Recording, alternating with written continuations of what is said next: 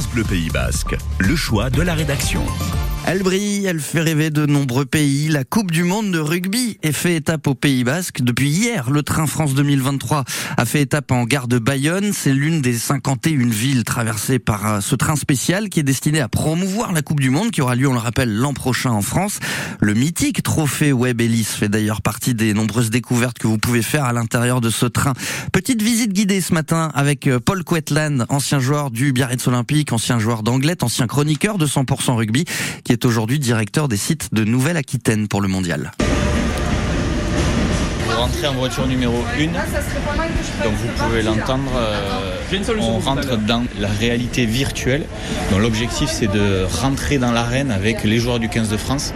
Vous pourrez chanter les hymnes avec Antoine Dupont, Ntamak, vous pourrez même checker avec eux euh, sur les hymnes. Donc une immersion vraiment euh, à 100% dans le jeu. Ça donne envie quand même d'aller voir quelques matchs. Vraiment très bien. on est tombé un peu par hasard sur le, sur le train en venant ici à la gare. Et on avait parlé, mais finalement c'est vraiment pas mal. C'est vraiment sympa, je trouve. On continue. On parle de, par exemple, la mêlée des chœurs. Donc la mêlée des chœurs, c'est les hymnes nationaux qui seront interprétés par plus de 7000 élèves.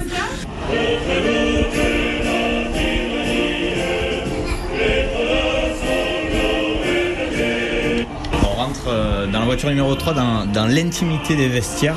Nous pouvons aller à la rencontre des maillots le premier maillot, donc le maillot des All Blacks, avec, euh, vous l'entendez peut-être derrière, euh, l'hymne néo-zélandais. L'objectif, c'est de présenter les maillots des différentes équipes qualifiées par poule. Ben, c'est très bien pour faire connaître le rugby aux jeunes, aux gens.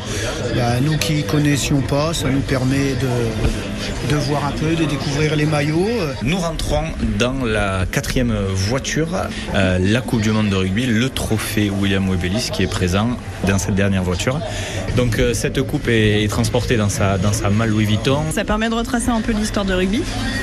Et puis c'est interactif aussi, donc ça permet aux enfants de participer et de passer un bon moment, donc c'est top. Et on finit avec, euh, avec la coupe. Donc, euh, Elle est belle, hein Ouais, elle est belle.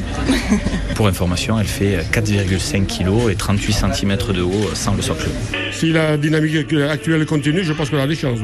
Vu que les All Blacks pour l'instant sont un petit peu en perte de vitesse, espérons. Et les Anglais aussi ne brillent pas, espérons.